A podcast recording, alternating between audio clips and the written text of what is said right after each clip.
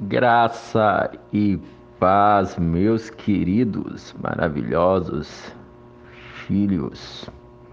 Amados, a nossa caminhada de fé, no entendimento de quem nós somos em Cristo, entendemos que, na verdade, é a transformação da nossa mente que faz toda a diferença não aquilo que eu faço pelo aprendizado religioso, seja de religião A ou religião B, e você começa a entrar nesse processo de mudança de mentalidade, se apropriando daquilo que você é em Cristo, né? Arrependimento é metanoia, é uma mudança de mentalidade. Então, arrependimento não é chororô, arrependimento não é eu passar agora a fazer sacrifícios. Não. Arrependimento ele acontece quando há uma mudança de mentalidade. Então, quando a mentalidade muda, houve de fato o verdadeiro arrependimento.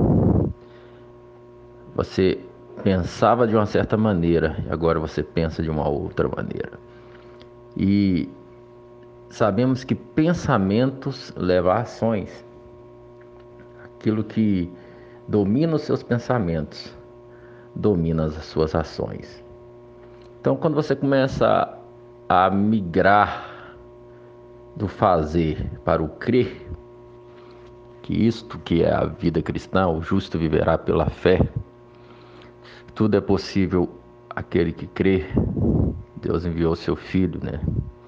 Deus amou o mundo de tal maneira que deu seu filho unigênito para que todo aquele que não nele crê, nele crê, não pereça, mas tenha vida eterna. Paulo fala: "Não me envergonhe do evangelho, porque ele é poder de Deus para a transformação de todo aquele que crê".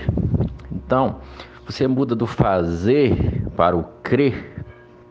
E essa mudança é muito radical, porque você passa às vezes nem te conhecer mais, porque nós às vezes nascemos numa estrutura familiar, já num mundo onde que tem uma forma, né? O mundo já tem sua forma de pensar, de agir. É, se for pensar bem, veja como nós somos massa de manobra de um mundo.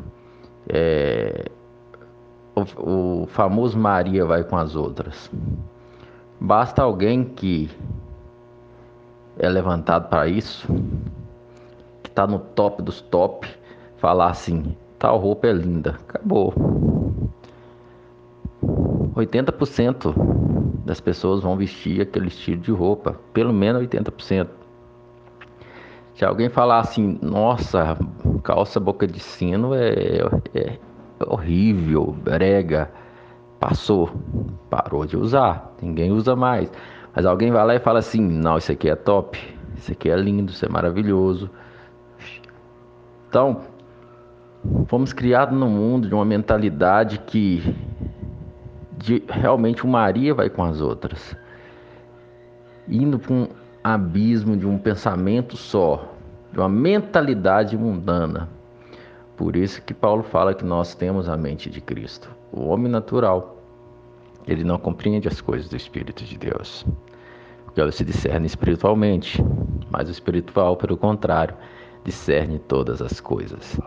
Então, temos essa mentalidade de Cristo, quando entendemos que temos essa mentalidade e nos apossamos desta mentalidade, e essa mentalidade ela não consegue jamais andar em parceria com a mentalidade caída, mundana, realmente você vai perceber que você está se tornando uma outra pessoa.